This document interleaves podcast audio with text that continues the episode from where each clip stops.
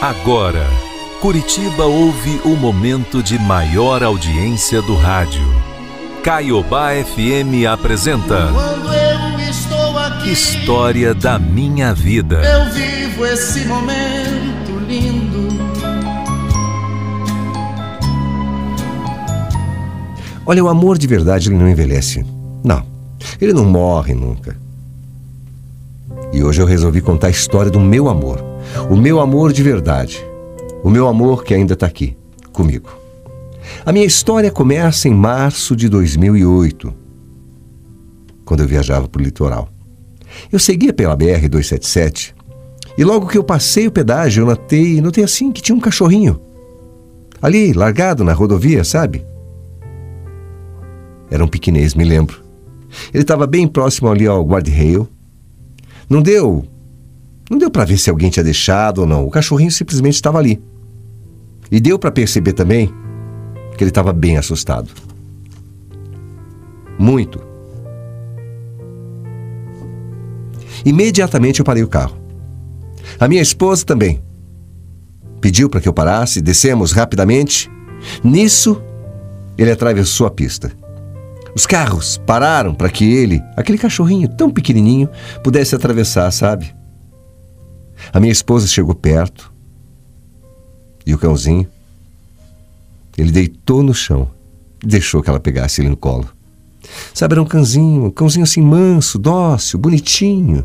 Mas o coitadinho estava cheirando tão mal, com o corpinho todo cheio de carrapato, sabe? Pelo jeito já estava ali perdido há dias. E ela trouxe o cãozinho para dentro do carro. Ele estava tão exausto que em poucos minutos ele dormiu ali no banco de trás, no colo da minha esposa. Pensa num cachorrinho bonitinho, gente. E olha que ele estava ali maltratado, hein? Mas era muito bonitinho, pequenininho. Chegando em casa, na nossa casa de praia, a gente deu aquele super banho nele. Tiramos todos os carrapatos. Tinha carrapato até na orelhinha do coitado, para você ter ideia. que absurdo, né? Levamos ele ao veterinário para vacinar, para fazer uma avaliação. E o veterinário falou para gente que ele era bem novinho. Não tinha mais que seis meses. E dava para perceber que ele era novo porque ainda estava com a primeira dentição. Olha só, gente. Quem é que tem coragem de largar um bichinho assim na estrada? Mas infelizmente existe. O veterinário disse que ele ia ficar bem. E quando a gente voltou para Curitiba, no, no rádio, por vezes, sabe, vezes, eu anunciei que tinha achado um cachorrinho, que se alguém quisesse, era só entrar em contato. Deixei meu número de telefone, deixei meu endereço, mas nada. Ninguém apareceu. Então, eu acho que alguém abandonou mesmo, sabe? Passados uns seis meses, ele ficou doente. Contraiu uma doença ali, por conta dos carrapatos, acho, e ficou muito, muito mal. Não comia, vomitava, às vezes soltava sangue ali nas fezes, tadinho. Tava, tava mal o cachorrinho. Ficou internado por alguns dias e felizmente conseguiu sair recuperado. E apesar de eles ter assim um porte pequeno, ele era muito, muito forte, viu? E também muito esperto. Era rápido, pulava para cima e para baixo, pulava na cama, pulava em cima do sofá. Sabe, olha, era elétrico, parecia que estava ligado no 220 volts o bichinho. Era a alegria da nossa casa. Ele era a alegria da nossa casa. Eu já tinha dois cachorros. Um Lhasa Apso e o Rottweiler. Mas ele era, era diferente. Ele era diferente, muito inteligente. Olha, só faltava falar. Ele e a minha esposa, Babi, eles eram muito agarrados. E ele dormia na cama com a gente. Dormia ao lado da minha esposa. Ele gostava de dormir ali bem encostadinho na barriga. Ficava coladinho com a gente, sabe?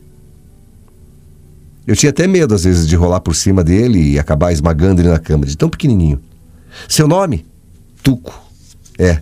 O Tuco se tornou o centro das atenções lá em casa. Era muito comilão. Comava, com, comia assim tudo que sobrava. Comia a raçãozinha dele rápido. E às vezes, por descuido da nossa outra cachorra, comia a ração deles também. É. Ele era meu amigo das caminhadas, meu amigo para assistir os jogos do Atlético. Eu ficava ali torcendo e ele parecia que estava torcendo junto, sabe? Quando ele me via, às vezes, de shorts, boné e óculos, ele já pulava em mim. Ele sabia que eu ia caminhar. Corria na minha direção, pulava, pulava, pulava, pulava, depois corria em direção ao portão. E ficava lá, sentadinho, me esperando. Eu colocava a guia nele e nós saíamos juntos para caminhar. Ah, era tão bonitinho, era uma alegria. Sabe, que felicidade. Você via ali na carinha dele que ele estava feliz. Parecia que ele estava sorrindo. Quando a gente se preparava para ir para a chácara, começava a pegar as sacolas para colocar no carro, lá vinha ele. O Tuco ficava louco, do lado do carro, com aquela carinha de felicidade. Parecia, parecia mesmo que ele estava sorrindo. O Tuco adorava ficar na chácara. Em casa, quando alguém apertava a campainha, ele saía correndo para perto do portão. Chegava lá antes que a gente. E começava. Sabe? Dependendo da pessoa, ele latia, dependendo da pessoa, ele ficava pulando de alegria. E eu me perguntava: como é que ele conseguia distinguir uma pessoa da outra? Como é que ele conseguia distinguir as coisas? Quando a gente ia sair, quando a gente ia passear, correr para a chácara, para a praia, ele sabia. Latia, latia, latia. Olhava para mim como se estivesse falando: Vamos lá, vamos lá, abre esse portão quando algum gato entrava no quintal de casa e ele percebia, olha, ele corria atrás para expulsar. Mas ele não judiava. Ele era bonzinho, sabe? Depois ficava lá, olhando para a cara do gato. E quando o gato ia embora, ele ficava todo feliz e vinha do meu lado como quem dizia assim: Ó, oh, espantei o bicho lá, viu? Aí eu pegava no colo, dava um beijo nele e falava: Bom garoto, hein? Hein? Você é o guardião dessa casa aqui, cara. E parecia que ele sabia que eu estava falando com ele.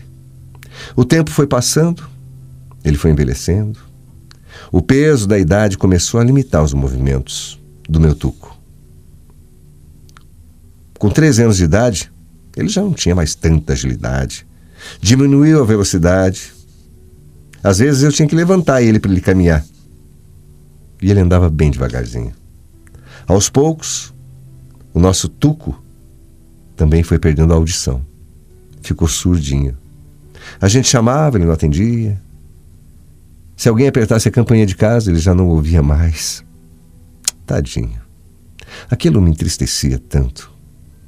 Com 14 anos, Tuco perdeu a visão. Ficou completamente cego. E sem enxergar, tadinho. Ele ficava se machucando, vivia batendo a cabecinha, sabe?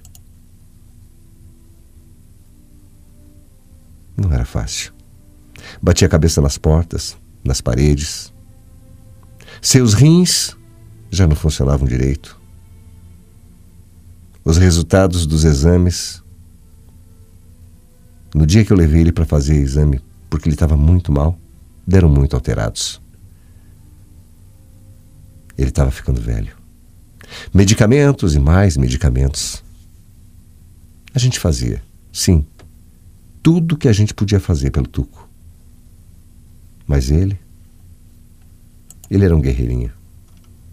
Ele sofria calado, em silêncio, não gemia, não latia, não chorava. Ele sofria quietinho. Tomava injeções, tomava soro pela veinha, suportava aquele sofrimento todo calado, gemendo baixinho, sabe? Era de cortar o coração. Eu lembro até hoje que a veterinária falou: Tadinho, que paciente maravilhoso, ele é mesmo tão bonzinho. Porque, mesmo doentinho, ele é extremamente carinhoso. Não reclama de nada e olha que era para ele estar tá chorando, porque deve estar tá sentindo muita dor. Tadinho. A gente levava ele todo dia na clínica de manhã e buscávamos na parte da tarde. Ele passava o dia tomando soro. Era um tratamento para ver se melhorava o funcionamento dos rins dele. Claro que era um procedimento muito doloroso, né? Mas era relevante, porque ia valer a pena. Ele era tão valente, tão corajoso. Ele não esmorecia. Não, ele lutava pela vida dele. Era um verdadeiro guerreirinho de quatro patas. Ele não queria morrer. Ele não queria morrer. Era visível.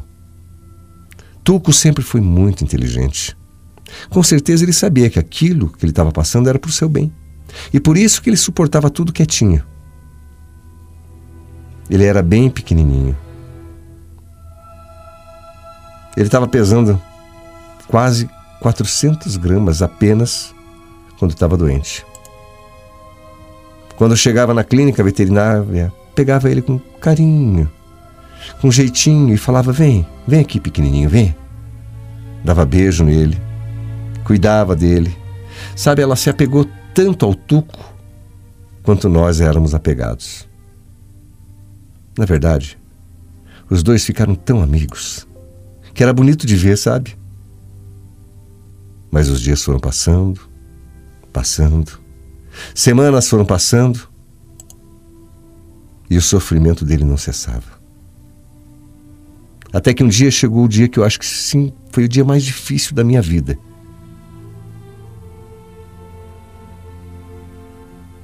Eu lembro que a veterinária chegou com um olhar triste em minha direção e disse que a única saída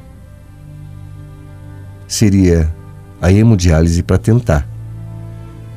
Porque ele estava muito fraco, muito fraco. E ele não suportaria esse procedimento por muito mais tempo. De soro todo dia. De ir para lá e vir para cá, não. Ou era isso, ou era a eutanásia. Ele estava tão fraquinho que para comer eu tinha que segurar ele no colo. As perninhas dele enfraqueceram, ele já não parava mais em pé. Porém, num domingo, era dia 14 de abril do ano passado, ele apresentou uma, sim, uma melhora significante, sabe? Uma melhora boa mesmo. Naquele dia, ele acordou todo alegrinho, todo feliz. Com dificuldade, subiu na minha cama e me acordou. Ele veio lamber meu rosto, como, como quem estivesse me beijando, sabe? Eu fiquei tão feliz, tão impressionado com aquela melhora dele. E foi assim. Foi assim. Do jeitinho, do jeitinho que a gente está acostumado a ver. Eu fiquei impressionado com aquela melhora, sabe? Ele foi sozinho, assim, em direção ao seu pote, comeu tudo, comeu por três vezes. Tomou bastante água, saiu caminhando e saiu para fora de casa fazer as suas necessidades. À noite, novamente, ele levantou, foi até a vasilhinha dele de água, bebeu bastante, saiu, fez novamente suas necessidades. Eu estava até bobo de ver, sabe? Como que ele estava bonzinho de um dia para o outro, de uma hora para outra? Que melhora repentina era aquela?